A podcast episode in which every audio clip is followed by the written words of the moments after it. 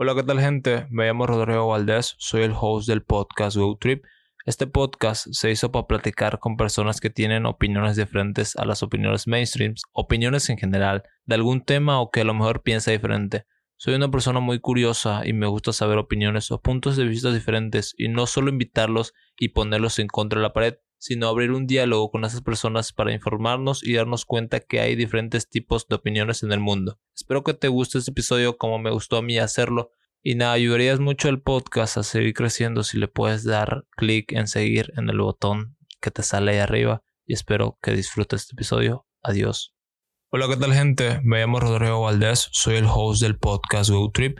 Este podcast se hizo para platicar con personas que tienen opiniones diferentes a las opiniones mainstreams, opiniones en general, de algún tema o que a lo mejor piensa diferente. Soy una persona muy curiosa y me gusta saber opiniones o puntos de vista diferentes y no solo invitarlos y ponerlos en contra de la pared, sino abrir un diálogo con esas personas para informarnos y darnos cuenta que hay diferentes tipos de opiniones en el mundo. Espero que te guste este episodio como me gustó a mí hacerlo y nada, ayudarías mucho el podcast a seguir creciendo si le puedes dar clic en seguir en el botón que te sale ahí arriba. Y espero que disfrutes este episodio. Adiós.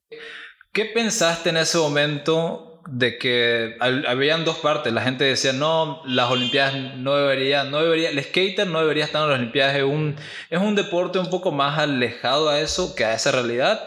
Y la otra parte decía que sí, está bien, o sea, es un avance más para que se le tome más seriedad y más importancia. Claro, lo que pasa con el tema de las Olimpiadas, eh, hubo un montón de sentimientos encontrados. Yo me incluyo en eso, la verdad, vio, al principio me parecía una estupidez. La Olimpiada ya no tiene sentido, o sea, ya desde ya ver cierto tipo de concurso es como que pesado. Y dije, ah", porque siempre he partido de la idea de que el skate no se puede medir no puedes comparar un estilo con otro, tal vez puedes calcular o, identificar la forma en la que una persona desarrolló un truco y darle una puntuación, pero eh, al principio me, parecía muy malo y yo estaba en contra de eso. Incluso de que se llame el skate un deporte no me parecía correcto, porque hay muchos aspectos del skate que se tratan de alejar lo más posible del de, de, un deporte. Sí. ¿Ok? Entonces, poco a poco eh, empecé a ver eh, cómo es que la globalización, el mundo moderno y las demás cosas tratan de eh, juntar ¿no? a las personas y hicieron posible que el skate sea parte de esto, ya le dieron un lugar en el mundo. No es que no lo haya tenido, pero es un lugar oficial. Es como que los vemos, los reconocemos y queremos que sean parte de este todo, que es la Olimpiada, ¿cierto? Eh, es, eh, ha sido muy difícil al principio aceptarlo para mí. Claro, igual sobre el, valor, porque para algunos skaters es mejor estar en la Street League que ir a las Olimpiadas.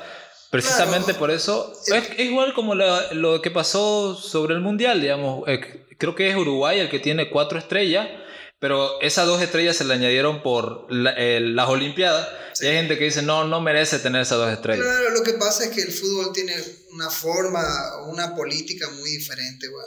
Ahora, hoy en día, el Street League, X Games y los demás concursos, creo que incluso el Tampa Am te suman puntos olímpicos. ¿Sí? Sí, te suman puntos olímpicos. Entonces vos tenés que estar como en un circuito constante, ir a tal número de concursos y tener puntos olímpicos pertenecer, digamos, a un país reconocido. O sea, no puede ser de, qué sé yo, de la Guyana o de Brasil, venir y concursar para volver. O sea, tienen que reconocerte oficialmente en el país, agarrar. Eh, rankear, como se dice, no concursar, entrar, entrar entre los primeros 100, 50, qué sé yo, tener puntos olímpicos de esa manera lograr tener un, un puntaje para poder asistir a las Olimpiadas. Pero va en, en, en categoría como es, es escalonado. Primero vas al nacional, luego vas al panamericano, luego vas al sudamericano, luego al mundial de skate, ya entras a otra, otro tipo de, de, ¿cómo se llama?, de competición en el que ya podés agarrar y, y qué sé yo, hay unas competiciones que son por invitación y hay otras competiciones que vos podés rankear y es open, es abierto. Claro, el, el, amateur y el, pero entonces más se fijan en sí en la trayectoria que ha tenido ese skater. Claro, eh, porque tenés que tener una trayectoria de ah, ah, competición. Lo, lo, veo muy utópico decir que un skater puede llegar a la Street League en un año o dos años, digamos, porque tiene que pasar años en la práctica o eso, pero ¿qué tanto lo ves eso? Porque es, relativo. Es relativo. Es relativo. Imagínate que hay personas que son extremadamente buenas y que de repente o sea, es, es, indiscutible. Lo ves tan bueno y no hay otra forma que lo dejan participar. Es lo que te menciono. Lo, lo, dejan participar, empieza a rankear y empieza a subir, a subir, a subir. Y ya lo ves en el Street League. Pero la cosa es que para entrar al Street League es una situación como las clasificatorias para el Mundial. Hay un cierto cupo de, de, países que pueden ir al mundial lo mismo en Street League. O sea, no es que cualquier tipo pueda agarrar y entrar. O sea, ellos tienen un cierto cupo y liberan un cupo adicional cada año, cada cierto año. No, no lo sé el tiempo, pero liberan un cupo en el que vos tenés que competir. De todas las personas que están compitiendo, que no son parte de ese campeonato, ganar o estar entre los primeros tres y recién entrar. Oye, ¿crees que, bueno, en los otros deportes sí ha debido haber esa preferencia, ya sea por dónde es o por la historia que lleva? ¿Crees que puede pasar en el skate? Como te pongo, digamos, un chico que salió de, la pobreza, la historia en sí, los jurados dicen, este debería llegar ahí. No, no funciona. ¿No crees? No funciona así. Por ejemplo... Para nada. Eh, vos decir, eh, como que eh, chequean su background, de dónde viene para ponerlo en ese lugar. Claro, es, otro es el ejemplo del fútbol, digamos, la gente decía, este debería estar ahí porque se la jugó todo ese tiempo, ya es hora de que gane algo. Ah, Esa preferencia de la, de la gente. De la gente, y, que no y sobre todo por ganar ganancias, digamos. Sí, no se trata de preferencia, se trata del performance, del desempeño. No importa si naciste rico o naciste pobre, lo importante es que también haces lo que te hace bueno, ¿no? Haces el deporte, o haces el skate, o haces la disciplina. Eh, esa es la cuestión. Ahora, es obvio que una persona que tiene más ventajas, que patina con cosas adecuadas, con, con tablas buenas, y no sé, en un lugar adecuado, le va a ser más fácil tener cierto nivel que una persona que no tiene una tabla adecuada, que tiene que prestarse o que tiene que comprar cosas usadas, le va a costar más y no sé si escuchaste de eso, de que el skate es el deporte para ricos más practicado por pobres, ¿verdad? Y eso lo he visto muchas veces, ¿no? Hay chicos que realmente, o sea, he llegado a conocer, he llegado a conocer muchas personas de diferentes estados sociales, estratos sociales, ¿no? Y, y vos decís así, ¿qué haces aquí? O sea, eh, muchachos que nos subíamos a, a la flota para ir a un campeonato y no tenían ni carnet Ah. o, no, tenían para agarrar y, y, cómo continuar una vez llegado, o sea, a La Paz. ¿Qué hacemos ahí ahora? Patinar y, y, ya me las arreglo acá o voy a vender esto y aquello, pero solamente por vivir el momento se la jugaba toda. Son casos excepcionales, por ejemplo, eh, Luan Oliveira o de skaters de allá que no han tenido nada y la han podido lograr. Son casos muy mínimos, pero puedes vos ver no a simple vista, sino estudiar a esa persona y decir, a ver, este posiblemente no tenga un estatus social bien, se le va a costar llegar a, lo, a, a, ser skater profesional porque sí tiene el talento, pero no tiene eso lo que mencionaste, tal vez no tenga buenas ruedas, buenas tablas, ese apoyo económico. ¿Sabes qué viejo? Querer es poder. Querer es poder. Pero ahora yo creo que antes sí era más. Antes era difícil, ahora es más difícil, siempre va a ser difícil, pero yo te digo, vos ves una persona que patina bien y hay como una ventana, ¿cierto? Yo lo he visto muchos años, los que comienzan a patinar. Hay una ventana de un momento específico en el que en esta ventana de tiempo ocurre algo en esa persona que dice, esto es lo mío y voy a hacer todo lo posible para mejorar lo que soy en este deporte o, o en este eh, en esta habilidad. Entonces, esa ventana es corta y ocurre. Entonces, en ese momento, en esa ventana, ocurre una transformación en las personas. En el pelado, en la chica, en quien sea. Ocurre una transformación. Esa transformación la ves. Porque, sin ir muy lejos, aquí en la escuelita he visto muchos muchachos, muchos chicos, varios pelados. Y vos lo ves y, me dicen, skaters que son más avanzados no le des bola a este cama, ni idea. Pero poco a poco es como que dicen, ¿no? los japoneses o los chinos o esta gente que hace libros, que la práctica supera el talento, tal cual, el talento no existe. Obviamente hay personas que nacen y les es muy sencillo hacer eh, este deporte, pero hay tipos que no les importa y le dan y le dan y le dan y le dan y le dan y lo consiguen. Lo consiguen.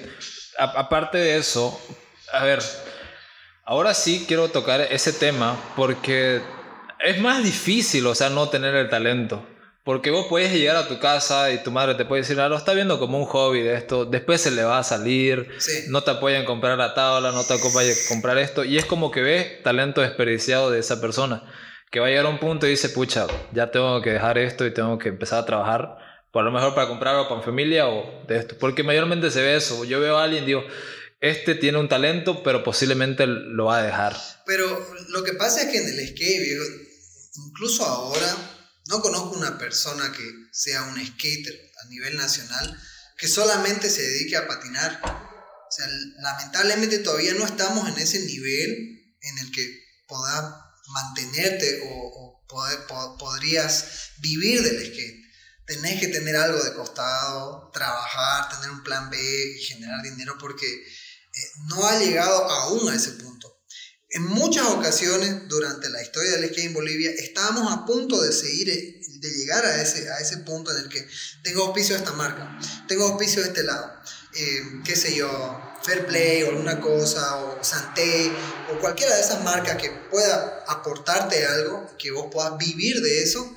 Cuando estaba a punto de generarse ese momento, el skate va en ola, ¿no? Sube, baja, sube y baja. Llegó a su momento tope, creo, a, con, con, con, la euforia de, la, de las Olimpiadas, ¿verdad? Y había muchas marcas que estaban dispuestas a, meter dinero en esto, a meter apoyo en el skate, pero luego las cosas van bajando su curso natural y, y luego ¿qué? O sea, ¿qué vas a hacer en ese momento plano en el que no hay ningún evento, no puedes generar y tenés que vivir de algo, ¿no? Tenés que generar dinero para tu familia, tus cosas, incluso para poder continuar en el skate, ¿cierto? Claro, eh, y hay dos temas. Sobre, en sí en Bolivia, me dijiste que, bueno, no había tanto apoyo, ya sea, y no veías a alguien que se dedicaba mucho a esto porque no le veía futuro, pero ¿en dónde crees que hay fertilidad para que se pueda crecer eso? Decimos un departamento. Como de que en el departamento de Santa Cruz, en el departamento de Cochabamba. Te lo, voy a, te lo voy a poner así. Mira, cuando yo comencé a patinar, 2002, 2003, estaba en colegio, todo, todo el epicentro del skate estaba en Santa Cruz. Era súper extraño, pero todo, si bien el skate, por lo que yo sé, no comenzó en Santa Cruz, comenzó en La Paz, luego migró a Cochabamba, etc. Pero el epicentro estaba en Santa Cruz. Aquí estaba la tienda, la única, estuvo por muchos años la única tienda donde podías comprar cosas. De La Paz mandaban, llamaban, le compraban a esta persona y él mandaba por avión, por foto, lo que sea. Entonces la única tienda estaba acá. Ahí empezaron a aparecer muchas tiendas. En su época habían como cuatro o cinco tiendas de skate. Entonces, todos los chicos patinaban. Ir a patinar a Equipetrol 2004, éramos unos 200 cambas en la calle, yendo. Y nos movíamos de grupitos en grupitos patinando por todo Equipetrol, Barrio Frígida, Abranif, la mutualista, por todos lados, solo en tablas, toda la tarde, de 2 de la tarde hasta las 7. Oscurece y te vas a tu casa y el día siguiente repetía. Así estuvimos. Y había, había digamos, este, lugares para patinar, te hablo de la calle, ¿no? Todavía no habían skate, eh, eh, ni nada de esas cosas. Entonces, eh, el lugar donde estaba por verse que era en el momento donde había la industria, había el movimiento, habían las personas, era acá. Pero eso ocurrió por un tema sociocultural. Ese momento, en ese momento de, la historia, estaba muy de moda eh, el punk y estaba muy de moda el rock y era el lanzamiento del disco de Abril Lavigne, el que todos conocen, ¿cierto? ¿No? De Skater Boy y toda esa movida. Entonces, despertó mucho en, la, juventud. Entonces, los chicos querían probar cosas alternativas. Eh, creo que ese es el caso de muchas personas que han comenzado a patinar. hay veces que vos no querés hacer lo que los demás hacen por no estar en ese grupo. Claro, ¿no lo ¿Te das mismo puede pasar con que, series, películas. Claro, con series, películas, lo que. Eso me pasaba mucho. Hacía todos los deportes, pero no me gustaba hacer ninguno. Me parecía aburrido. Sí. Jugar fútbol, voleibol, básquet. Estaba harto, viejo. Tenías que estar ahí matándote y si un tipo a tu lado no estaba en su día y ya jugaba medias y demás, entonces era como que algo que yo, que estaba fuera de mi, ¿cómo se dice? De mi control.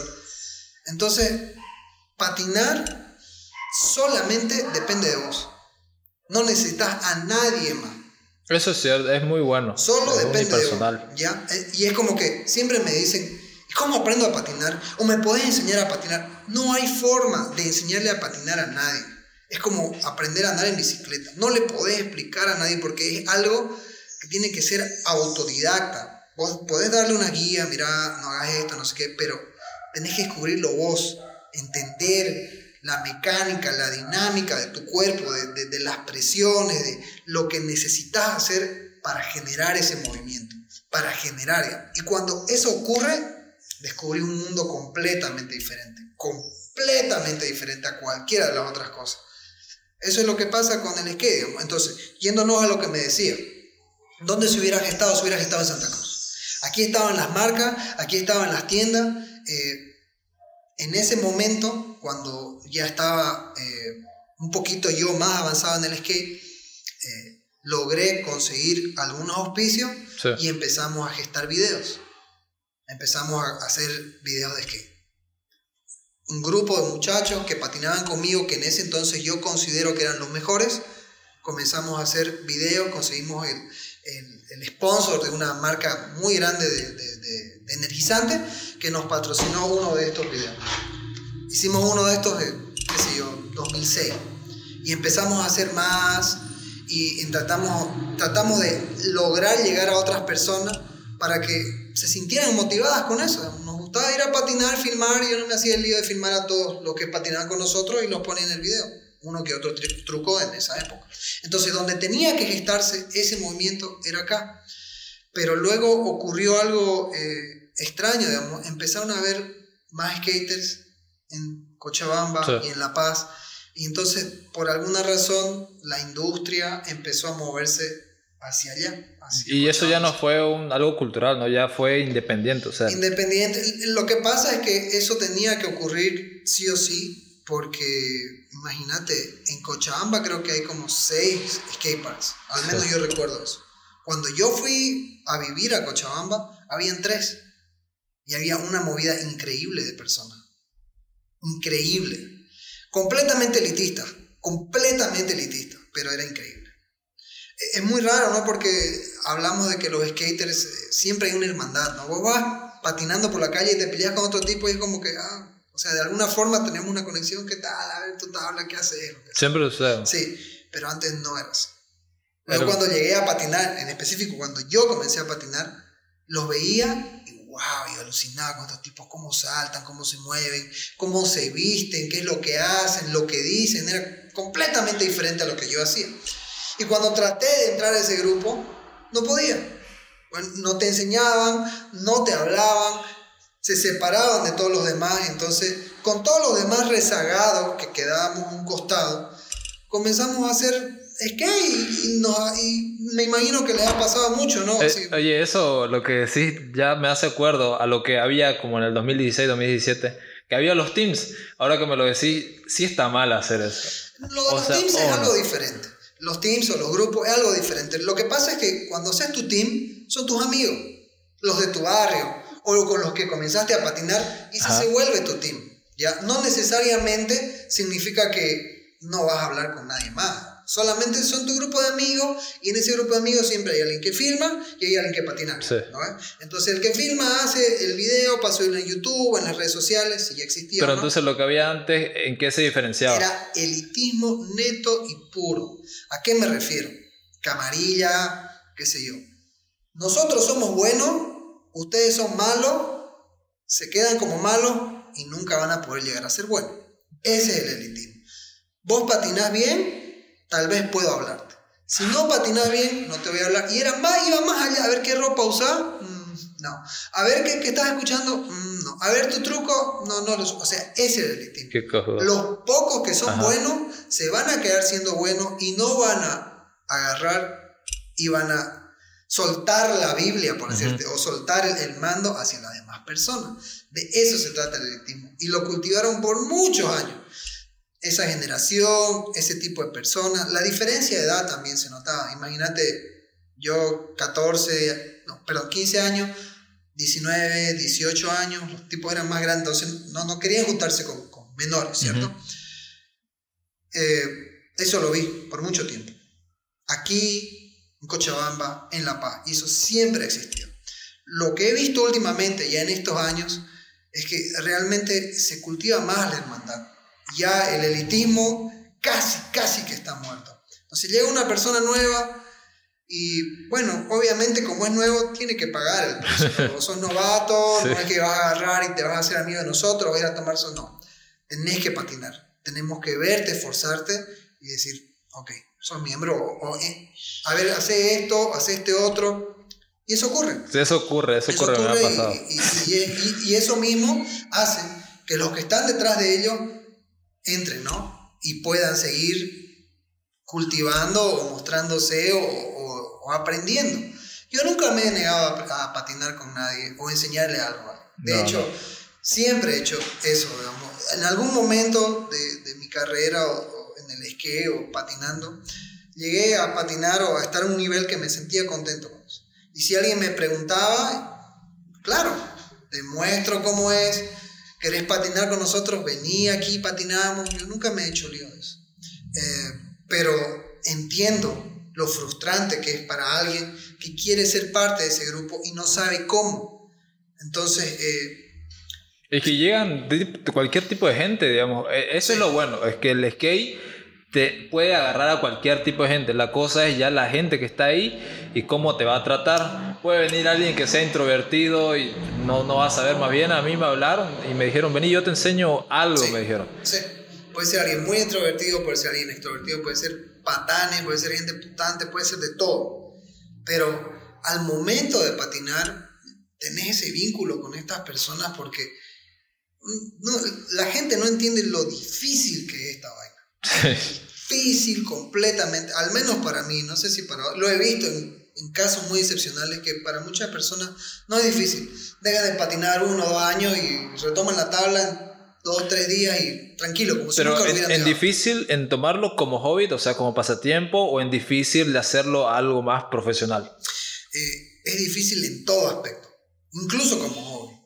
Eh, imagínate que para que vos puedas tocar una canción, una guitarra, Sí. el primer momento que agarras la guitarra y comenzás con los acordes y las pisadas y toda esa vaina, es aburrido y cuesta y no lográs sacar música, ¿me entendés? Es lo mismo con el skate.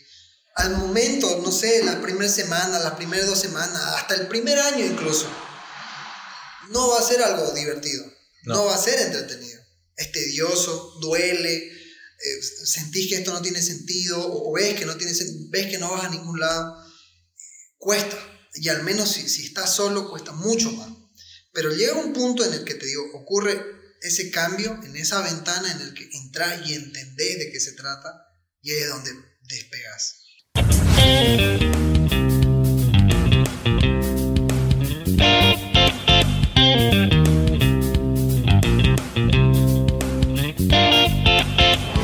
Pero antes me estás diciendo que el skate se había movido a otras partes, como Cochabamba, La Paz, y me decías que en ese tiempo habían tres skateparks, luego volviste y habían seis. Sí. ¿Crees que eso influye harto en la movida del skate? No solo en la movida, sino en de que haya más skaters, ya sea la infraestructura o las competencias. ¿Qué tanto podría ser lo que influya? Que haya más competencias al año, quiere decir que va a haber más skaters. Si hay mejor infraestructura, quiere decir que haya más skaters. Indiscutiblemente tiene que haber más infraestructura. Cuando hay más infraestructura, hay más lugares donde se reúnen los chicos y algunos chicos no necesariamente van a patinar, pero luego cogen el deporte, ¿no? O sea, lo ven, bueno, creo que voy a intentar esto, por lo general los niños, ¿no? Hijo de puta, hijo de Pasó tres veces. Dale. Por lo general los niños no lo ven, eh, les atrae, incluso las personas que quieren intentar algo alternativo lo ven, les atrae, entonces ya encuentran un lugar.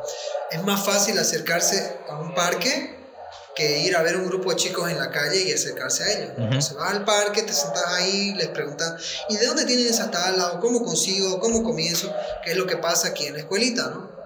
Eh, y como ya existe el parque urbano y ven un grupo de, de pelados patinar, muchachos, niños, jóvenes, adultos, entonces dicen, ah, esto puede ser interesante, o yo quiero juntarme con ellos, o quiero aprender, o cuál es el camino, digamos, porque eh, si vos entras en YouTube y pones cómo empezar a patinar, te van a hablar de trucos, pero no te dicen la practicidad de ah, dónde encontrar la tabla, cómo armar la tabla, qué tabla me favorece o qué necesitaría yo para comenzar, que te lo va a decir cualquiera de estos pelados. Si es algo pasajero o de verdad le vas a meter duro o esto es lo que querés, te dan ¿no? las directrices para dónde ir o To- qué hacer. Tocaste un punto que me gustaría tocarlo sobre el tema, por ejemplo, el- otra vez un ejemplo sobre Spotify, que antes no había Spotify, no lo subías a, a una, a una página y eso te lo distribuía, digamos. Sí, Ahora es más fácil ser artista, entre comillas.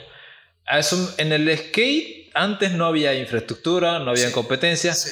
pero pudiera haber solo uno que supiera patinar bien y que la mayoría lo categorice como el mejor en Bolivia. Y eso puede sacar un representante boliviano. Por ejemplo, ahora pueden haber 5 o 10 que quieren postular para eso.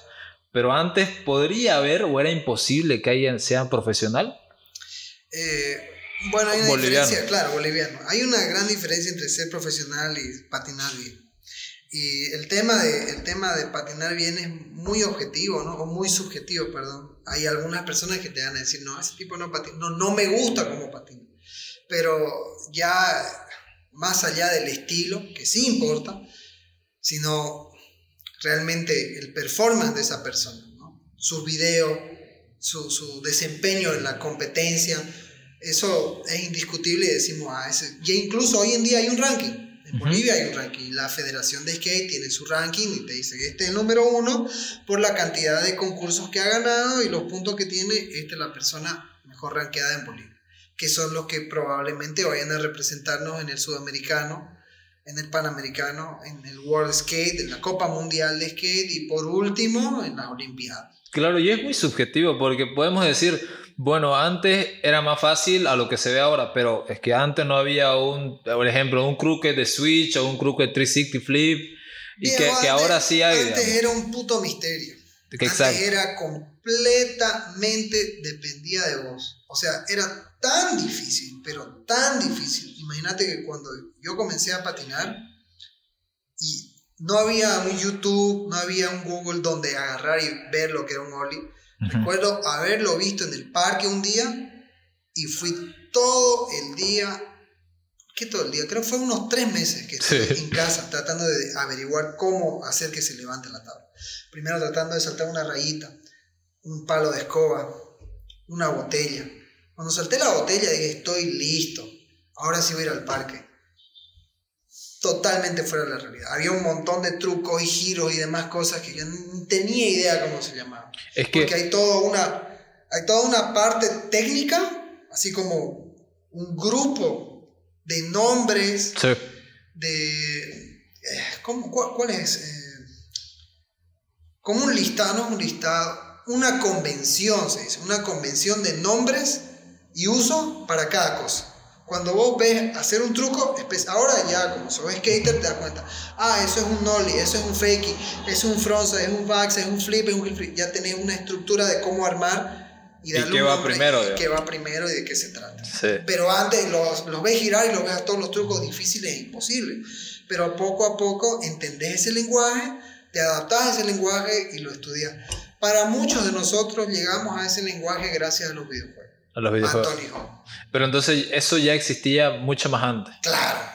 O sea, estás hablando de la historia del skate, No, no, no, sino de los trucos, de cómo se veía.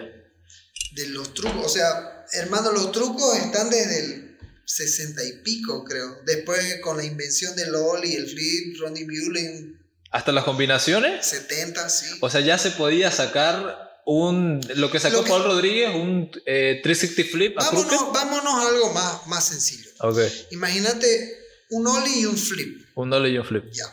Un ollie y un flip.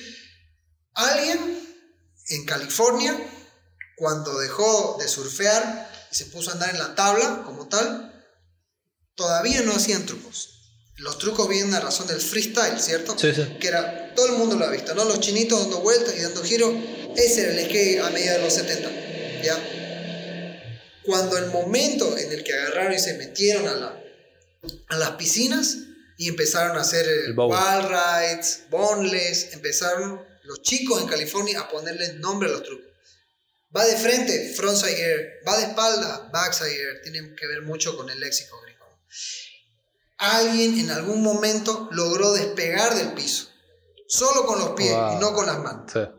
Cambió todo para sí. Cambió todo, Dios. No, no me imagino. El, el ollie.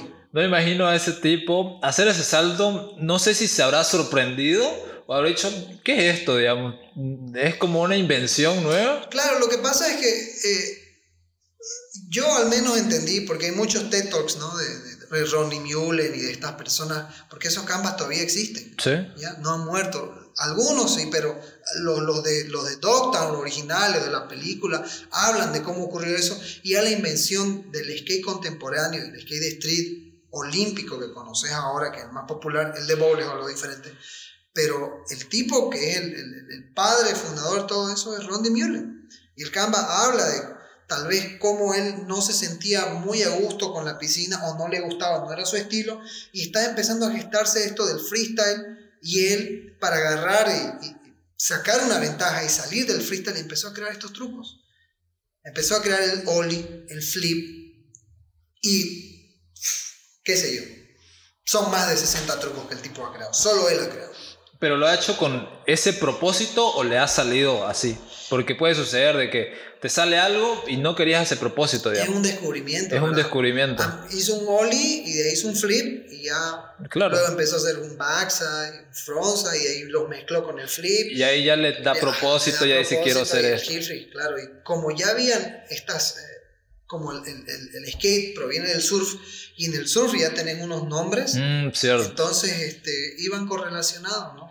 Y eso se ve mucho, incluso muchas de las cosas van también con el BMX, porque vos decís, ah, es un frontside, entonces, pero el frontside en skate, pero también lo pueden hacer en, Sí. o hizo un- los trucos de grind, por ejemplo. Ah, hizo un Five, el mismo Five existe en, el- en la bike.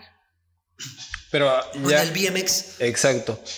Estamos hablando, y yo te pregunté si antes habría alguien profesional o no se podía hacer alguien profesional. Yo conocí un tipo que. Boliviano. está- boliviano, que estaba a punto de ser profesional. Y te estoy hablando en la época donde todo el mundo patinaba y no había nada.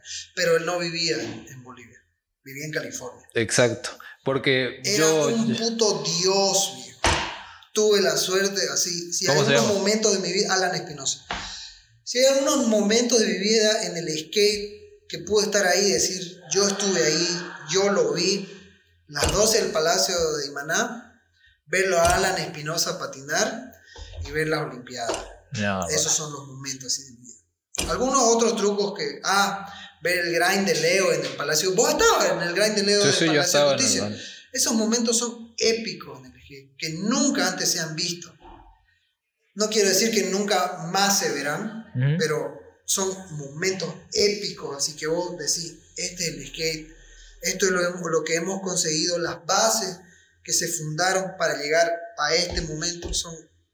Claro, si, si alguien dice grada, eh, lo más alto, gradas de palacio. Sí o sí tenés que dar la idea. Hablando, Es probable que alguien haya saltado cosas más altas. aquí Sí, es probable. es probable. Y tal vez Y no lo no- no se sepamos. filmado He visto también. chicos en Cochabamba que han hecho cosas locangas, Sí. han saltado cosas increíbles y tal vez recién ahora se están mostrando. Hoy en día ya no hay nada nuevo bajo el sol. ¿no? Alguien salta alto increíble o hace un truco, pa, está en Instagram y mañana mismo lo ves. O 20 minutos de que tarde en subirlo, ya lo ves el truco. Sí. Entonces ya es instantáneo. Pero antes todo era de boca en boca. Entonces tratábamos de poder eh, manifestar esas leyendas, ¿no? Pero los skaters más antiguos en, en Cochabamba, te estoy hablando de la época del Parque de Niños, Ujú. 2005, no, 2003. Cuando llegó este pelado, este Alan Espinosa, un chico que, que estaba en California, que estaba viviendo justo en la época donde estaba todo el boom del skate, era auspiciado por DC, por DC Estados Unidos. Tenía No. las tablas Five Borough, Estados Unidos. ¿no? Llegó así con un fajo de tablas. ¿De, de qué departamento era? Es de Cochabamba. De Cochabamba. Llegó con un fajo de tablas. 12, 15 tablas. Así las tablas. Justo se encontró con sus amigos, amigos de colegio con los que él patinaba. Con otros chicos que eran parte de este grupo que ellos tenían, ¿no? De su team. Sí, Tabla para vos, tabla para vos, tabla para vos. verdad. Se juntaron, todo bien.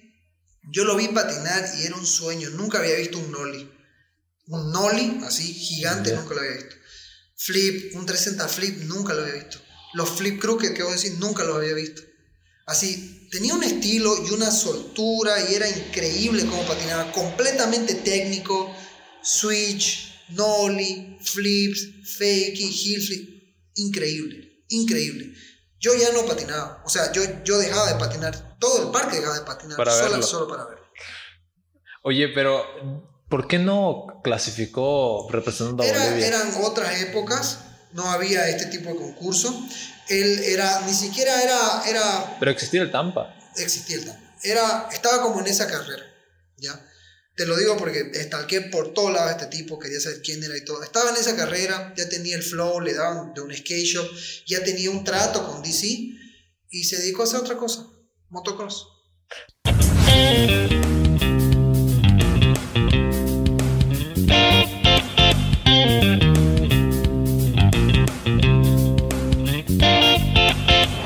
Decías cuál es el filtro para poder ser profesional. Exacto. ¿Cuál es el filtro? ¿Qué es lo que ven? ¿Y qué es lo que vería una marca para auspiciarlo? Y en sí, ¿y qué beneficios te puede dar esa marca? Bueno, ah, primero tendría que empezar a, a gestar mucho contenido, ¿no? En redes sociales. Eh, en redes sociales, en YouTube, generar, digamos, mostrar tu arte, mostrar tu, tu, tu destreza. Empezar a hacer los trucos, generar videos, demás, y a la larga ya yo creo que hoy en día es necesario competir. Hay muchos skaters que no son de competición, que no les gusta y, y yo lo entiendo y es muy claro que tal vez por ahí no va el skate. Sí. El skate no es un deporte, al menos es lo que yo creo. Por muy trillado que suene, es un estilo de vida. Es algo que hace, es algo que te libera, es algo que te distrae. Eh, nadie te puede decir si está bien o mal. Obviamente con los estándares actuales ahora ya te dicen, ay no, ese truco está feo. Ah, no, que eso no vale, no sé qué. Viejo, eso no importa. Si a vos te gusta y vos te sentís bien con eso, vale para vos, que es lo importante. Un- el, el tema sobre el que te decía de que cuando, Sobre, ¿cuál cuando es el filtro? cuál es el filtro y qué es lo que tenés que dar, porque no solo es patinar bien y hacer eso, tenés que dejar de hacer algunas cosas, ya sea hacer street, porque te puedes decir, si haces street te puedes lesionar y ya no puedes estar en esta competición. Si dicen, tenés que bajar de peso, tenés que subir de peso, tenés que tener esta dieta. No llega todavía por ese lado, tal ¿Será? vez. sí. Claro, Yo si, creo si que fuera, si estuvieras en, una competición olímpica, sí. Pero antes de llegar a eso, o sea, para construir tu carrera, es patinar, competiciones, sacar video, sacar videoparte y poco a poco hacerte notar que tenés algo que los demás no tienen. Eso es lo que te saca de la diferencia, ¿no? Si está este grupo de personas, vos te diferencias de ellos, ¿por qué? ¿Qué es lo que haces que ellos no hacen? ¿Por qué yo debería auspiciarte? ¿De qué forma yo debería fijarme en vos? Y es lo que tenés que conseguir, ¿no? A través de los videos o de las competencias o de lo que sea. Y una vez que ya logras eso, la primera cosa que tenés que conseguir, que lo fundamental son tablas, ¿no? Poder llegar a tener tablas, luego poder llegar a tener algún tipo de auspicio para pagar los transportes o las expensas para ir a otra ciudad a competir y por último poder salir al extranjero a competir. Para ser un skater profesional, ¿la federación también tiene que ser profesional? No, o sea, la federación se encuentra para agarrar y darle un norte al skate. Organizar a los departamentos, que la federación te dice, mira, este es el número de, de skaters que hay, vamos a hacer estos eventos, vamos a sacar los puntos olímpicos, todo, hacer el ranking. La federación eh, está escrita como tal. La federación, no sé si, o sea, Organiza. es organiza. Obviamente que le da profesionalidad a, la- a la- a la- a la- a la disciplina. Claro. ¿ya? Pero para que un skater sea profesional, En Estados Unidos es bien simple. Si una marca dice que sos profesional y te inscribe como profesional, ya sos profesional. Ya sos profesional. Ya sos profesional. Se agarra- eh, hay un caso de, de un tipo de- que patinaba en Deadwish, que era amateur. No me viene el nombre ahora. El tipo agarró y se enojó de ser amateur por mucho tiempo. Y agarró, hizo su propia marca, le puso su nombre y dijo, ahora soy profesional. Y eso ha ocurrido. Eso, o sea, eso pasa en Estados Unidos. Eh, en, en Brasil, por ejemplo, y esta es una charla que tuve con, con, con un amigo hace un tiempo, me decía que es muy distinta la situación. Están bien armados, bien estructurados, que hay un comité que agarra y revisa durante todo un año y vos decís, bueno, quiero tener mi carnet de, de- de- o quiero tener mi anotado mi institución de, de- profesional Ujú. o de patinador profesional y ellos agarran y revisan a ver cuántos videos hiciste, cómo los hiciste, cuántas competencias ganaste, en qué, en qué, en qué puesto estás a nivel y ellos ya agarran y te dan digamos, el título eso- o o te dan la oficialidad de que este señor es un patinador profesional. A eso me refiero, porque ya hay un estándar, digamos, aunque no lo creamos en Perú, ya es así, en Brasil ya es así, en Chile es así, y para poder estar en ese estándar tenés que subir a ese lugar. ¿Eso debería hacerse o preferimos estar donde, nos, donde estamos? Me imagino que a la larga va a ocurrir eso. A y esa conversación ya se ha dado, ¿no? Pero estamos en un momento en el que la escena recién está creciendo. Porque te imaginas que venga DC y te diga, bueno, te auspicio, te voy a dar esto, te voy a dar, este, ¿cómo se llama el, el que te revisa los... el- la- Ah, te voy a dar el, el, kinesiólogo, te te, voy a hacer el psicólogo de deporte, psicólogo, todo, todo lo necesario. todo lo necesario. Y que diga, bueno, pero tu federación no está a la par de nosotros. ¿Mm? ¿Ves esa La, diferencia? la federación sí está a la par, o sea, está en realidad porque la federación es la que está en contacto con el World Skate, con la confederación o como, como por decir la FIFA del skate. ¿Y nos toman en cuenta? Claro, Lo todo el tiempo hay reuniones, Gollum, Miguel está todo Ajá. el tiempo con esta gente, hay capacitaciones, hay capacitaciones para jueces, hay capacitaciones para, eh, para los organizadores, hay capacitaciones hasta incluso para los entrenadores. Eh, el tema es algo de que siempre luchamos con, con este temita. Las personas que organizan no pueden patinar. Exacto. ¿ya? Porque pasaba esto antes, ¿no? Yo organizo el evento, yo mismo patino y yo mismo me entrego el premio. Eso ocurría muchas veces. Entonces, ya hemos decidido que, o se ha decidido hace un tiempo, que las personas que patinan, o perdón, las personas que organizan no pueden estar en la competición y no pueden patinar, obviamente por un conflicto de intereses. ¿Qué otras reglas existen en otros lados que aquí no, todavía no se ha implementado? Eh, La otra vez eh, te escuché hablando sobre los audífonos, creo, que no se puede escuchar música mientras Claro, está la es- todas esas reglas son las reglas del skate en la competición. general. En general. Ok. Que esas igual se van a poner en todos los nacionales y demás. O sea, todo lo que hay a nivel mundial es un estándar. Para que cuando vaya a otro. Ya se ha dado esto. eh, tenemos una representante eh, que ha estado en un panamericano, que ha, patas- que ha patinado al lado de, de- de Pamela Rosa, Sí. eh, Yanine Áñez. Yanine, ¿la conocen, no? Yanine, no es Yanine. Y ahí de Bueno, Sosa. Yanine Sosa. Yanine Sosa ha estado, digamos, en una competencia internacional y ha patinado junto a estrellas del Street League. Y ella sabía lo que tenía que hacer, le entregaron, digamos, la lista. Estas son las reglas, de esto se trata. Ha tenido su eh, entrenador, ha- han hecho su preparación y todo, y estuvieron allá. Claro. Oye, ahorita se me vino a la mente esas reglas de antidoping. ¿Y por qué en un deporte como el skate consumir, se consume mucho de ya sea marihuana, hierba, ese tipo de drogas? No digo que en otros deportes no se consuma, ¿no? Sí. Pero aquí ya se lo categoriza como de que va a consumir. ¿Y por qué lo hacemos? ¿Y por, ¿O por qué lo hacen? Que di- mencionan de que les ayuda más a patinar, de que les ayuda a hacer ese tipo de cosas, cuando en sí daña a tu cuerpo, a- bueno, a un deportista fumar lo daña. Sí, ah, como te decía antes, lo que pasa es que el skate, como yo lo veo, es un hobby, un estilo de vida, una forma de liberarte. Ujú. Entonces, no comenzó como un deporte. Sí. Entonces, muchas personas que lo agarran se juntan con sus amigos, se toman una cerveza, se fuman un cigarro y están patinando. No lo ven como deporte No entonces. lo ven como deporte, están relajándose. ¿ya? Eh, igual que irte a un boliche o igual que hacen en un partido de fútbol, en, qué sé yo, equipe gol a algún lado y estás jugando y mientras toman una chela o lo que sea, es similar. Pero si te, si te pregunto, ¿qué deporte haces? Me diría Bueno, ¿skate? Sí, cuando me preguntan qué deporte, patino. Pero, y siempre la, la discusión no patinaje en lino. Es que a muchas personas, hoy en día es más fácil. Por esto más de las sí. Olimpiadas. Sí. Hace mucho tiempo costaba mucho explicar y hablar qué es lo que, cómo te, o sea, qué deporte hace skateboard. Era, era difícil explicarlo. Sí.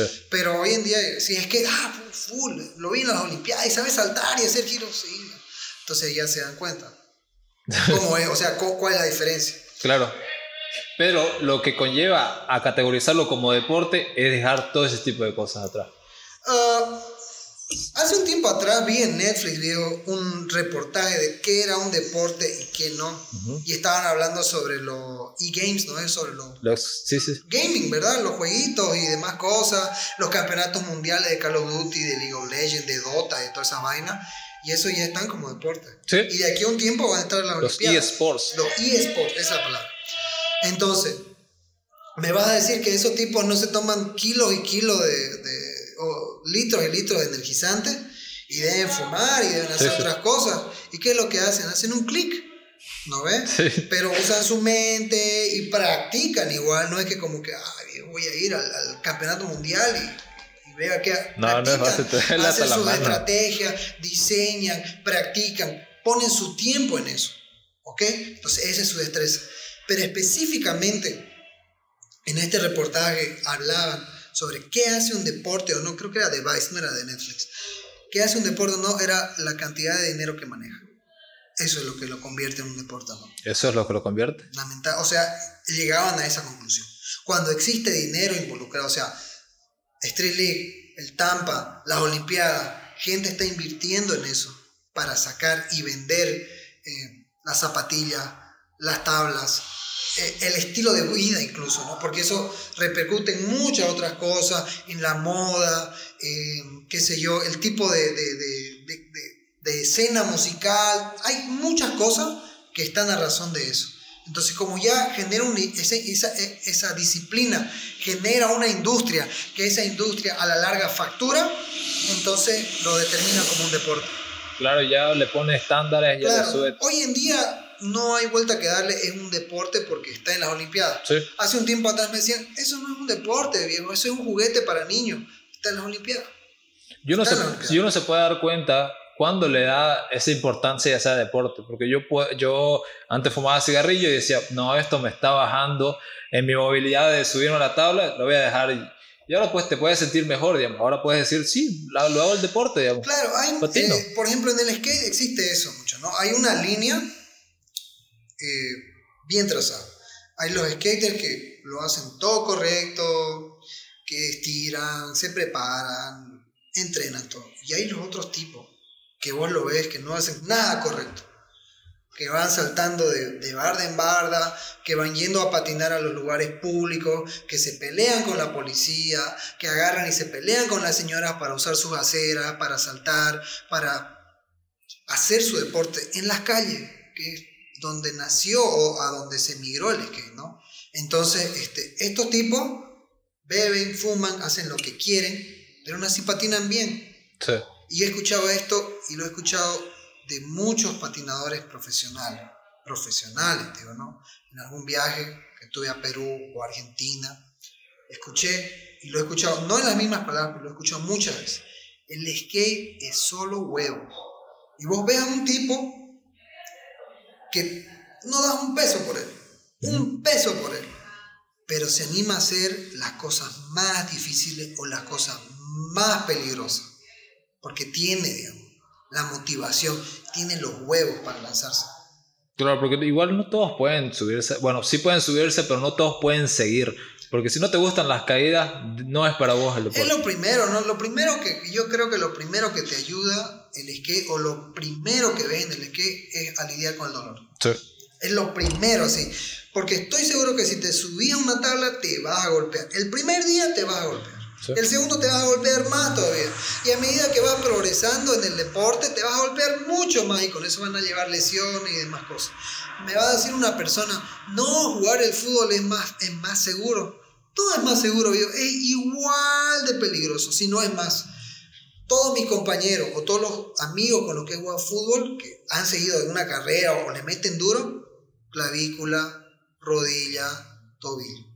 Sí o sí. Aunque sea minúscula. Aunque sea minúscula. Porque hay, hay esto que lo de los, el vaso, lo de meter dados, es un deporte. O sea, hacer así y que salgan rectos los dados en el vaso Sí, es sí, un deporte. sí. Hay otro de agarrar como una esponja o algo que tiene adentro tierra, tirarlo y hacer que entre en el hueco es un deporte. deporte. También lo de la bola y que, que hay, es un deporte. Ay, me decís que esas personas no tienen ningún tipo de lesión o no, no, no se deben, deben tenerlo, o sea, en la muñeca, en la forma, deben tenerlo. Incluso hasta en el ajedrez que tienen lesiones mentales, sí. de personas que agarran y tienen que pensar tanto que se ven exhaustos porque, no sé, imagínate pues ganarle cabeza contra cabeza. Son horas y horas Son que horas llevan y horas haciendo de práctica y las decepciones y todo lleva, digamos, tiene sus lesiones. Tal vez no las ve físicamente, pero debe tener su, su lesión mental igual que todo, ¿no? Debe tener en todo eso. Sí. Hablando sobre eso, sobre lo que, lo que tenés que dejar para ser profesional, no me imagino a Naya Houston diciendo, bueno, tengo que dejar, no lo deja, no lo muestra, sería, no muestra lo que hacía antes por seguir haciendo profesional, porque lo en sí, lo que conlleva ser profesional, que la gente te vea patinar y que te- no te vea consumiendo algo o haciendo algo, lo que decías eh, con la policía, pues mm, es, un, es una pérdida para vos porque no sé si perdés autenticidad a lo que eras antes. Eh, hoy en día ya ha cambiado eso. Antes eh, sí eh, tenías que, o sea, tenías que cumplir cierto tipo de, de, de requisitos, no sé si requisitos, pero tenías que patinar en la calle. Sí. Había muy pocos videos o cosas que tenían que relacionarse con skate parks o competición. Existía la competición, pero era como un animal aparte, era un fenómeno distante. Entonces, a lo que nosotros nos interesaba eran los videos que se hacían en la calle. Y si vas a patinar en la calle, indiscutiblemente vas a encontrar un montón de obstáculos. Entre ellos la policía, los vagos, maleantes, señoras, un montón de gente que va a estar ahí tratando de obstaculizar, digamos, ¿no? Tu destreza, tu, tu craft, lo que sea que tengas que hacer, ¿no? Entonces era difícil. Hoy en día es diferente, ¿no? Hoy Pero igual día lleva, o sea, igual lleva de que para que sea una videopart, tiene que de- ser la tiene calle. que ser en la calle. Lógico, tiene que ser en la calle. Eh, muchos de los nuevos patinadores aquí en Estados Unidos ya directamente basan o empiezan a crearse en el skatepark. Y lo he visto ese fenómeno. Nos molestamos mucho a, a- a- a amigos nuevos. Ah, es patinador de parque. Patinador de parque. Porque cuando ya vas a la calle y el piso no es tan suave y, y las medidas son difíciles y te sentís incómodo y estás escuchando el micro y le estás viendo el guardia venir para allá y no logras bloquear todas esas cosas, no vas a poder hacer nada. Y te vas a odiar estar en la calle, no, vas a- no te vas a gustar. Pero eso es lo que más me encanta. A mí me encanta que sea difícil, que sea una mierda, que esté el Paco mirándome, que no vayan a pillar. Eso es lo que le da el chiste al skate. Es lo que yo digo. Es lo que a mí me gusta. Y eso no se puede cambiar a la ligera. Por ejemplo, eh, aún se siguen usando el, el ojo de pez, se siguen usando cámaras pequeñas, se siguen usando esas cámaras que antes sí se usaban y ahora mismo se usan para hacer la videopart. Ese, ese, ese, ese estilo de old school sigue, sigue Sí, actualmente. Sí, es, una, es la nostalgia, ¿verdad? O sea, imagínate que vos creciste viendo esos videos y te gustan y lo has visto. ¿Por qué no ser parte de eso?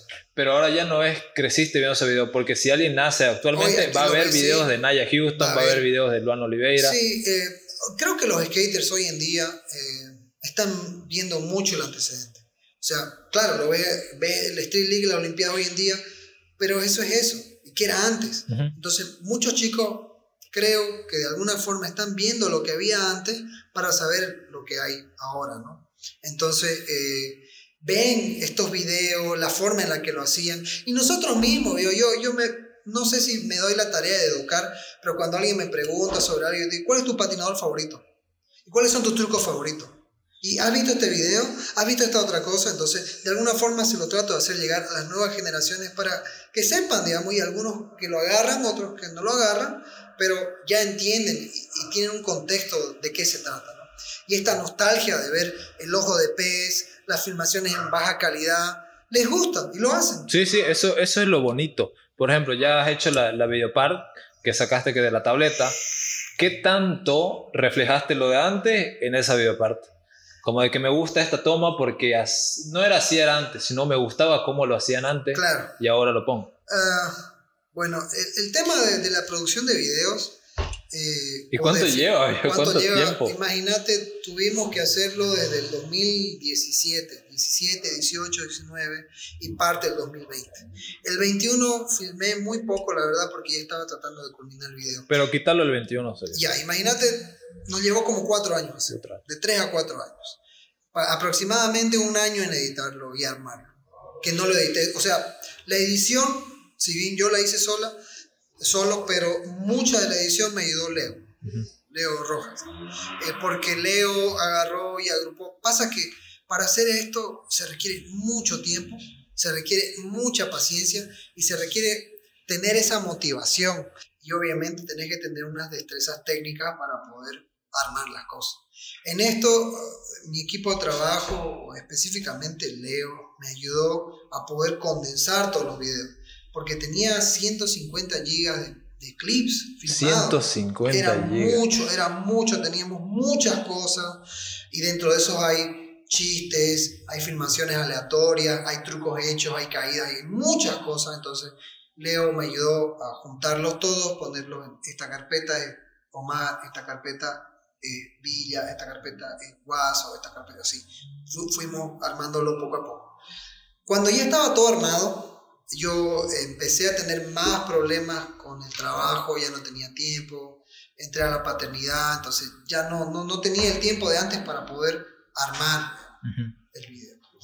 Eh, poco a poco, después de las Olimpiadas y con más cosas a mi alrededor, logré sacar ese tiempo y poder armar el video.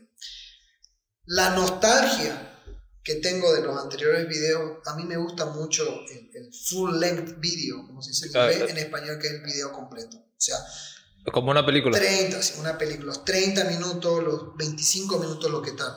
Hoy en día, eso ya no se hace mucho, porque lleva mucho tiempo filmando y el mundo actual es más rápido. Las redes sociales, todo. Entonces, ¿qué es lo que se hace? Se sacan pequeñas partes, pequeñas partes de qué sé yo, un minuto, dos minutos. Ocurría eso antes, ya se daba antes, habían pequeños fragmentos de solo una persona y lo veías rápido y lo guardabas o los tenías ahí. Pero hoy en día es el común, se sacan pequeñas partes o partes un poquito más largas, pero de una sola persona. Entonces, para los skaters antiguos, cuando vos querés ver algo que realmente pese, ¿no? ¿Por qué? Porque cuando es una parte grande, la volvés a ver o sacas pequeñas partes de eso. Tal vez no estemos acostumbrados, pero nosotros antes veíamos todo el video completo. Con tus amigos te sentabas y veías el video completo.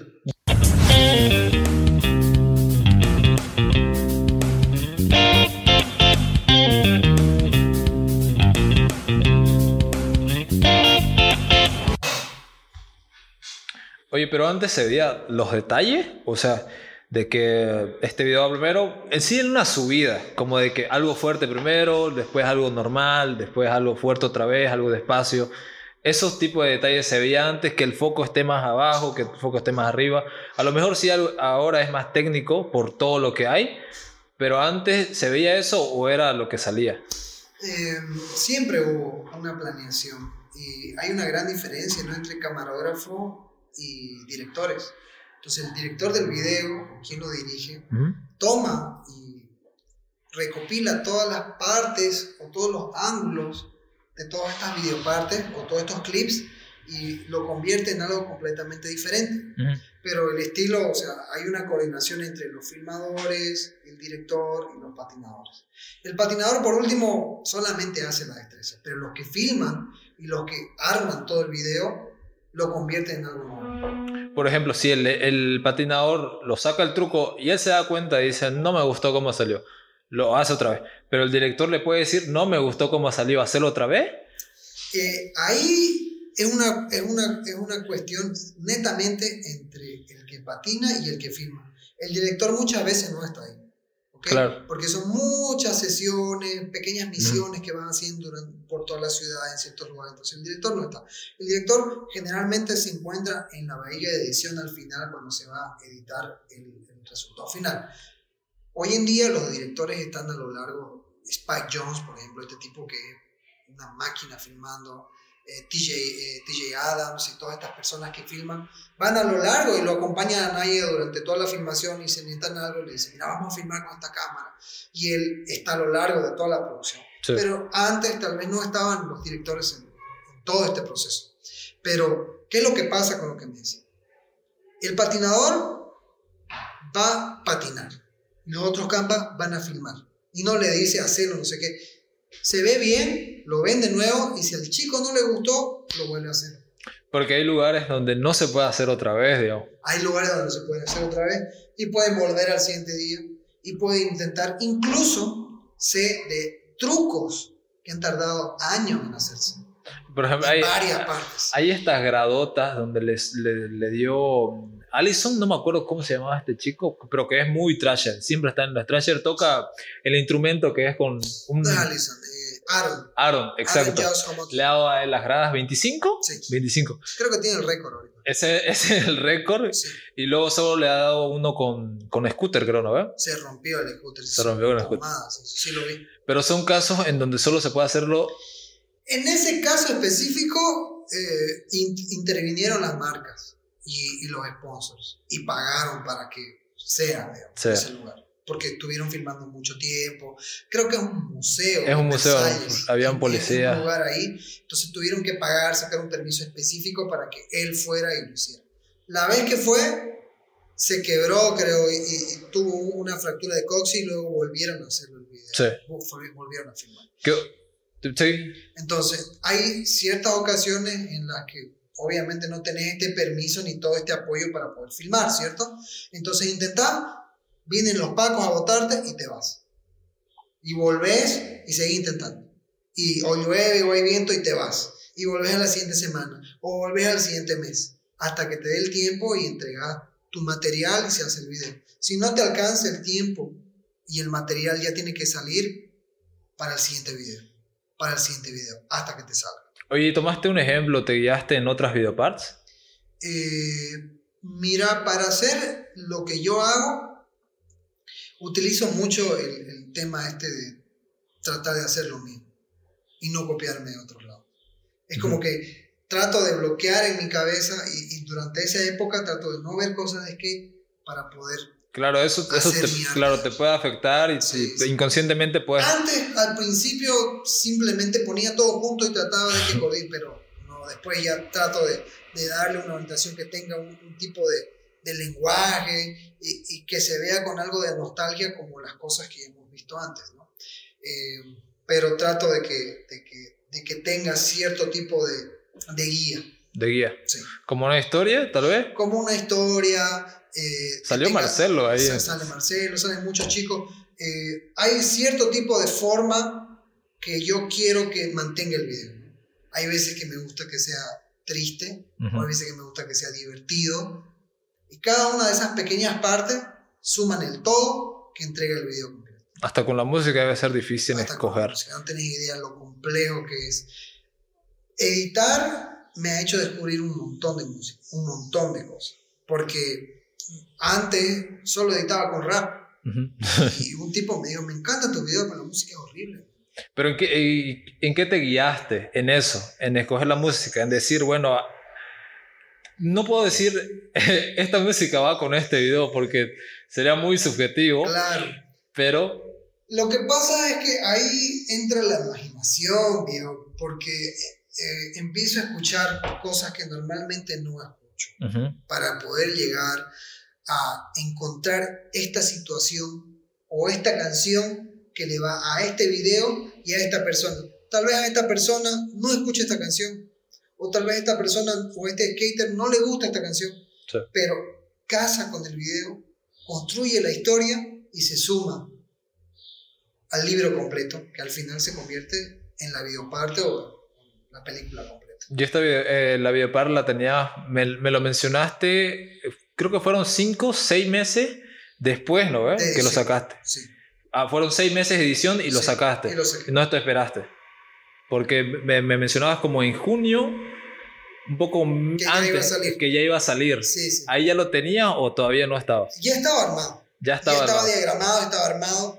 Pero te eh, esperaste por... ¿Qué viste? Dijiste, no, ahorita no es pasó- tiempo. Lo que pasó es que estábamos en, en tratativa con hacer la premier con algún evento. Ujú. Como soy parte del comité eh, o parte de, de la organización de, de- de la Asociación Sí, de Skate Santa Cruz. sí, sí. ¿ok?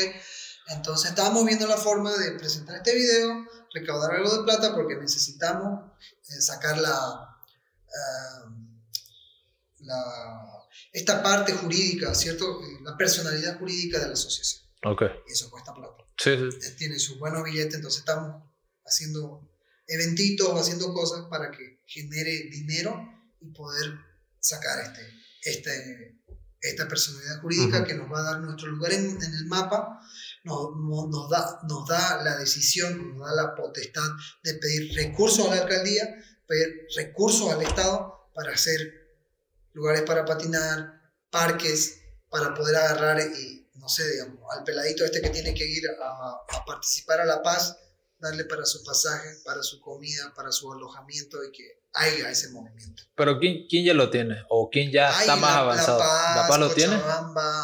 Sucre, eh, Tarija, ellos ya lo tienen. Los de Sucre son los, los más avanzados. Los más avanzados. Hay una disputa súper grande sobre lo que ocurre en Sucre. Más allá de eso, hay chicos que van todos, paga- todos pagados a los campeonatos. Pero, Van en flota y vuelan en flota y les dan para comer y todo. pero en este caso no fue así porque lo, lo sacaste en internet nomás. No, no, no, hice una premier. Hiciste una Hice premier, una premier.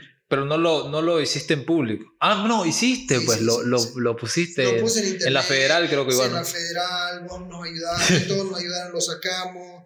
Todos los que estuvieron ahí presentes eh, lo vieron. Tuve un montón de problemas eh, técnicos. Me pasó un montón de cosas, pero al final salió bien. Oye, pero ¿por qué en ese sitio web? Ah, ¿qué es lo que pasó con el sitio web? ¿Por qué no lo subí a YouTube? Exacto. El video estaba. Me gustó como quedó. Ajá. No quería cambiarle nada. El copyright. Ah, ya. Tenía tanto copyright el video que YouTube no me dejó lanzarlo. Ni siquiera desmonetizar. O sea, está bloqueado. Solamente lo puedo ver yo en mi canal. ¿Entendés? O sea, no, no está libre para el público. Entonces agarré y ni modo, pues lo puse en otra plataforma y pasé el link por todos lados. Oye, eso es verdad. no, tuvo la- no tuvo el alcance que debería tener, pero está por todos lados. Lo que voy a hacer es a la larga subir partecita por partecita, tal vez sin canciones o con otras canciones, sé yo. Oye, pero ese fue un Para motivo fue para alargarlo o para alargarlo la, la, la fecha de, de, de sacarlo, digamos. O no. no, no, no fue un motivo. O sea, ya más antes ya te Ya tenía la ya- fecha, ya habíamos hablado, entonces este, tenía que estar alrededor de esa fecha. Y te diste cuenta cuando los, lo subiste. No, después ¿O de la hiciste una premier, prueba? después de la premier, cuando se hizo la premier, ya todos vieron el video, se repartió el link por todos lados. Traté de colgarlo en, en YouTube y ahí tuve ese problema. Pucha. Entonces ya no está en YouTube. Pero voy a subir parte por parte. Ya voy a ver la forma de que suba. Y a diferencia de, de esta videopart con lo de los Junta, Sí. ¿qué tanto le ves? ¿Qué hubieras cambiado? A diferencia con Junta. Eh, ¿Qué hubiera cambiado hoy? Sí, porque igual el contexto funciona. A lo mejor antes la mejor forma de grabar era así, pero si tuvieras la posibilidad de decir, bueno, quiero cambiar este formato, ¿qué cambiaría? De hecho, eso hice. Sacando la nostalgia de... Se cambié todo en realidad. Los, los videos de Junta se, se filmaron diferente. Eh, Estos videos ya fueron más profesionales. ¿Sí? Sí, ya eh, realmente nos pusimos manos a la obra. Eh, Leo me ayudó mucho con esto. Omar y las demás personas que estuvieron presentes para filmar eh, se dieron cuenta cómo trabajaba. Ayuda de, de un profesional. No, no, no. O sea, Leo, ¿qué trucos tenés ahora, Parche? Tales, tales, tales. Ya, podemos ir a este lugar, a este lugar, a este lugar. Tenemos, qué sé yo, cuatro horas de luz. Ya, vamos a calentar a este lugar, por lo general en mi casa. Terminamos calentando, digamos, acá filmamos. Cinco intentos vos, cinco intentos él, cinco intentos yo, ya. Siguiente, siguiente. Se terminara el truco, vamos al siguiente lugar. Vamos al siguiente lugar. vamos al científico y así empezamos. Lo más técnico. lo más técnico, sí. Tal y tal. Y por lo general éramos solo nosotros. Tres o dos personas filmando. ¿Y si se, alguien se lesionó? Yo creo que sí, o sea, yo creo que alguien se lesionó y tuviste que Claro, posponerlo. tuvimos que posponer, eh, yo me quebré la mano, Leo se lesionó una y otra cosa. Entonces este, empezó a alargarse el video. Porque cuando estaba en auge lo de la tableta, quería sacar el video, pero yo estaba con la mano quebrada. ya, el- el- ya más contemporáneamente, Leo estaba con lo de la universidad, con, con- con- con el trabajo incluso. Omar ya estaba con su cortega, entonces era más difícil poder coordinar los tiempos y filmar. Oye, tocaste ese tema y creo que sí es cierto. Eh, todo lo que te refleja para alguien que patina y para cualquier deporte, pero en sí en el skate tiene mucho que ver, ya sea juego, ya sea corteja, ya sea lo que consumí, sí te puede quitar esa motivación o esa forma de la que veías el skate antes. Porque sí o no, es, es muy obvio, cuando tenés corteja, lo, dejas de patinar. Dejas de patinar o si no te dificulta más ponerle más empeño. Digo es que el, el balance entre el amor y el skate muy difícil. Muy difícil. Y tu pareja no lo va a entender. Tus padres no lo van a entender. Y no es solo que te diga, bueno, te apoyo, sino... No, es el tiempo. es el tiempo, es el tiempo. Imagínate eh, vos, ¿qué es lo que pasa? Veámonos de noche. Porque en la tarde no puedo. Ajá, estoy patinando. o estoy patinando, o tengo que encontrarme con esta persona a tal hora. Y llevar a tu pareja a patinar es, es- es difícil, ¿no? Sí. Se va a sentar horas en el sol y no va a hacer nada. Exacto. Entonces, este, tenés que encontrar ese balance y migrar tu relación a otro horario. Y ni hablar del balance que debe haber cuando ya tenés una familia. Es casi imposible, tenés idea cómo me cuesta. ¿Cómo te ha chocado eso? eh? Tengo que patinar en horas estúpidas. De Eh, 5 de la mañana a 8, de 5 de la mañana a 7 antes de ir al trabajo, a mediodía de 1 a 2 y media para poder sentirme bien en la tabla, ni siquiera para poder tener un nivel. Eso lo voy a construir más adelante. Ujú. Ahorita ni siquiera estoy en esa posición de lo que estaba en el 2019. ¿Esto lo usás para hacer ejercicio? Sí, Más que todo, sí, ¿no? para hacer ejercicio. Es, es mi excusa, porque es el ejercicio que es mi forma. ¿no? Ujú. Pero lo que pasa es que tengo una, una, una manía, no es una manía, ten- tengo una forma de ser. Que si no saco ciertos trucos, sé que no estoy patinando en serio. Fuck, ¿y qué- qué? Eh, necesito hacer un crooked al primer intento. Necesito hacer switch heel flip, flip y por último 360 flip. Pero se justifica, viejo. O sea, tenés muchas cosas que hacer. Puedes decir, bueno, si no lo saqué fue porque a lo mejor llegué estresado o a lo mejor. No, eh, no es porque, es porque no estoy físicamente, no tengo la habilidad para hacerlo. Sí. Sí, lo puedo ver, digamos, al tiro. Ya sea por mi peso, ya sea por el tiempo en la tabla, porque todo se resume en tiempo en la tabla. Mientras más tiempo paso en la tabla, llegar a, a estos niveles es más fácil. Y eso yo se lo he dicho a todos los muchachos, a las personas que vienen a verme, o sea, o, o personas o amigos. o- Por último, digamos, a los chicos de la escuelita, ya hay la escuelita de skate todos los sábados, de 3 a 5. Cualquier persona que quiera patinar es bienvenida, los invitamos en el parque urbano, de 3 a 5 todos los sábados. Un, un- un pelado se acercó a mí una vez y me dijo, me gusta cómo patinás, viejo, yo quiero patinar así. ¿Qué tengo que hacer? Mírale, esto es bien sencillo. Nadie te va a enseñar. No, no vas a poder llegar. Aquí te van a dar una guía y todo. Lo que necesitas es tiempo en la tabla. A cualquier lado. Y eso funcionó para mí. Así fue como yo comencé a patinar Sí, sí, sí. iba a todos lados con la tabla. Mi madre me mandaba a comprar pan, iba con mi tabla. Iba a educación física, iba con mi tabla. Estaba yendo a cualquier lugar, iba con la tabla. Cualquier pedacito de cemento que pillaba, me sentaba sobre la tabla, patinaba, intentaba, intentaba, intentaba. Que hasta llegó un punto en el que se volvió mi segunda naturaleza, second nature, ¿no? Mi segunda naturaleza es como que me siento bien en la tabla. Cuando no estoy en la tabla, es como que siento que algo me falta. Por eso es que he seguido patinando todos estos años.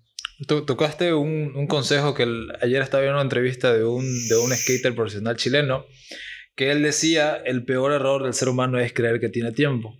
Y es lo que él mencionaba, y es lo que mencionaste ahorita. Puta verdad, el tiempo. Y en- encima va más allá con esas ideas de que el tiempo no existe, Sí, sí, esa sí. vaina, ¿no? que me golpean la cabeza, pero el tiempo no está. Hay que vivir el ahora, el futuro no existe. Deje de dar todo, así el 100% ahora. ¿Y cómo es que existen? Y conozco, un claro ejemplo es Yasir o Pisachit, Ya. que sus, CJ. su- no, CJ, sus pies ya están acostumbrados a eso. Es que lo de- él deja patinar Él deja de ocho patinar meses. Hay, lo mismo. hay pequeños fenómenos como él. Sí, sí. Yo los he visto, hay tres o cuatro. Y Maná igual, CJ igual, eh, ¿quién más? Eh, Augusto de Ferrari igual lo he visto. Que dejan un montón, se suben, dan unas tres vueltas, Sí. se acuerdan y está ahí.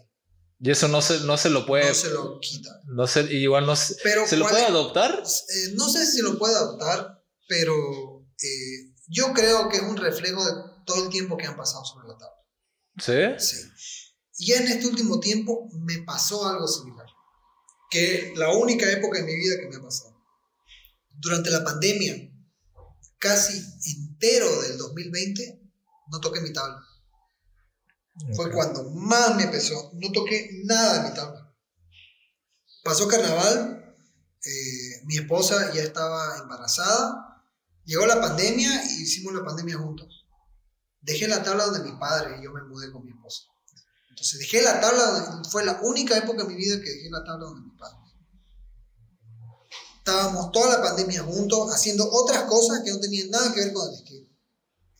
Y cuando estuvo terminando la pandemia y ya nos soltaron, fui a recoger la tabla, traté de subirme y yo dije, puta madre, este es el final. No creo que pueda volver a patinar. Este de verdad que es el final, ya no me siento igual. Se siente no horrible, bien. Dios mío, ¿qué he hecho con mi vida? No puede ser. Así, entré en un pánico y dije, no, este es el final. Este, este de verdad es el final. Y un amigo mío que ahora también trata de volver, Rolly, vamos a patinar, que vamos a patinar, que, vamos, que van a haber eventos, que vamos a patinar. Fui con él un par de veces y me sentía horrible, viejo. No quería hacer nada, no podía ni saltar un palito, estaba horrible, o sea, me sentía mal, encima estaba gordo, fue horrible, horrible. Pero ocurrió el chispazo. así.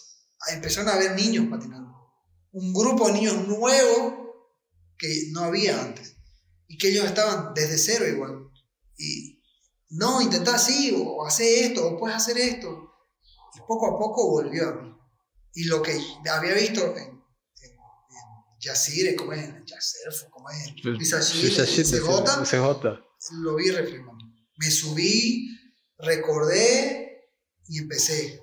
Y volvieron, y volvieron los trucos, y volvió, y volvió la sensación, y volví a descubrir nuevas sensaciones. Y es como que abrir un, regalo en Navidad de nuevo. Un truco que lo tenías tan seguro que ahora estaba completamente lejos, volvió. Era como un regalo. Y de esa forma volví, volví a construir, volví a levantar, ¿no? Es como, siempre pasa eso. En tu mejor época, cuando estás patinando mejor, es cuando dejas de patinar. Súper raro, pero eso pasa. Me- Mencionabas de que en la época de la pandemia no se te venían tanta la importancia del skate por lo que tenía. Y Lo- no había dónde. No había dónde, No exacto. podía salir a los parques ni nada, no había dónde patinar, no había con quién patinar, entonces quedó en la nada. Pero también surgió, bueno, no sé si era en el, no, no era en la pandemia, era el siguiente año, la idea de, de hacer una infraestructura en el, en, Claro. en el parque urbano. Lo que pasa es que durante la pandemia, ¿A eso se generó en de hacer pandemia, algo? Claro, la pandemia fue que construyeron el borde del parque urbano. ¿El borde? Claro, el, el- el- el murito donde todos patinan fue en la pandemia. El que está en el centro. Ah, ya, exacto, sí, sí. eso fue en, el- en la Ajá, la- pandemia. eso fue en la pandemia, el eso 2020. Fue, claro, eso fue este, ¿Por qué se le chispió eso? eh, iniciativa de, eh, de Inca, Roger Inca, de Villa, Toto, los demás chicos que iba- estaban yendo más seguido. Vamos a poner plata, vamos a construir. Porque la idea siempre hubo y siempre va a haber esa idea de hacer claro, de algo. hacer algo. No se podía hacer porque eh, en el 2019 estaba todo tan copado, no, no, no, no te dejaban tocar nada ahí, había gendarmes, construías algo y te lo rompían todo. Ocurrió la pandemia y dejaron olvidados los parques. Sí. Tanto es el hecho de que ahorita construimos algo ahí y se va a quedar y nadie lo va a tocar. Ujú. Surgió ese muro, surgió el tubo, surgió el funbox y ahora la rampita. Ahora, repito, y ahora lo que, lo que vi que van a poner. nuevo, una nueva sorpresa pronto en el parque urbano para que todos la patinen. Pero y, y lo que me estabas diciendo sobre la sobre aportar para la personalidad jurídica, Sí. ¿es para apoyar eso igual? Sí.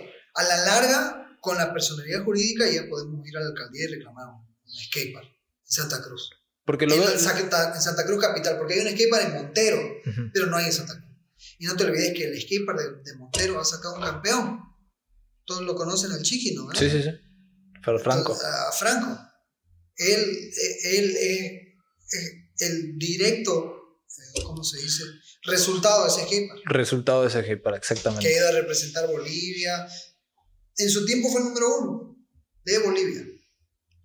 Y hablando sobre si, le ha- si, si alguien le ha dicho algo, seguramente le ha dicho algo, seguramente ha venido gente que trabaja en la alcaldía y le ha dicho, pero no tiene todavía esa autoridad como para decir voy a derrumbar todo esto, ¿no ves? ¿Dónde? De lo del parque urbano. Ah, claro, han tratado de ver y todo. Ya hemos hablado con lo del, lo de la- lo del distrito 8, Sí. perdón, distrito 11. Con lo del distrito 11 le hemos dicho todo, tenemos esa gente de nuestro lado, pero para pedir dinero y construir algo necesitamos la jurídica. Necesitas una personalidad jurídica. Sí. Para que sea una asociación válida, que diga la Asociación de Skate Santa Cruz. Y pedirle al, al gobierno municipal necesitamos, o a la gobernación necesitamos dinero para construir esto. Y si no nos pueden dar dinero, que nos den el espacio. Pero eso ya es obligatorio, Claro. porque antes sí había eso. Vos veías a, a alguien que está de presidente, del, entre comillas, del skate, iba donde el gobernador, iba donde el alcalde, le decía, quiero esto, el alcalde le decía, sí, mentira. sí, sí, vamos a hacer esto, y no eso se es lo mentira, hacía. eso es mentira. Las veces que han ocurrido es porque había alguien en la gobernación o alguien en la alcaldía. ¿Dónde vamos a gastar dinero? Ah, pueden hacer esto. Ujú. Y había la muñeca de alguien o algún skater que dijo, ¿por qué no hacen un parque? Hicieron ese parque. Así fue, que, así fue como nació el Arenal. El- y el de la Villa Olímpica El de la Villa Olímpica eh, creo que fue por movida de los bikers. fue Porque- movida de los sí, bikers. porque eh, los tamaños de las cosas son para bici. Son para Son bici. para tabla. Pusieron dos tubritos. Igual lo usábamos, pero sé que eso fue por movida de, de los que andan en bici. Y ahora lo que, estás, lo que están haciendo en el urbano es netamente había un montón de proyectos, había un montón de proyectos hasta la pandemia y se vino todo abajo. Ahora hay otros proyectos y demás cosas, pero lo que se necesita, lo que se necesita es dinero. Claro. Y hay organizaciones internacionales que nos pueden dar el dinero, pero Eso- lo que vamos a necesitar es el espacio. Es el espacio. Y el espacio, la única persona que te lo puede dar es la alcaldía. Porque fácil es que aparezca, no sé, un- una persona X y te dice, mira, yo tengo este lote gigante, construyen su skate para ahí. Las organizaciones internacionales no lo van a hacer porque no se puede construir en, en propiedad privada. Tiene que ser en un espacio público. El skate es público, es para todos. Ya han, visto, ya han visto esa viabilidad de que... Sí, sí, se va a dar. De un tiempo a otro se va a dar.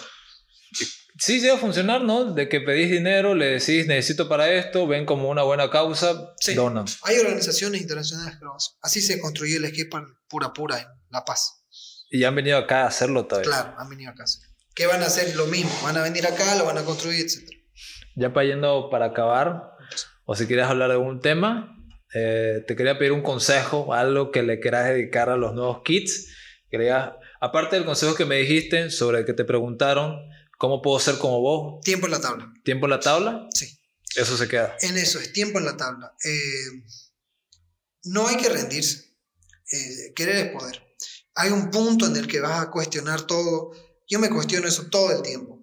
Mierda, ¿por qué sigo patinando? Sobre el objetivo. Claro, o sea, ¿por qué sigo patinando? Yo, esto me cuesta, tengo un montón de lesiones y sigo metido en esta pelotudez, pero de ahí me doy cuenta que me hace feliz, me gusta, me gusta estar en ese ambiente, es lo que sé hacer, es lo que me destaco.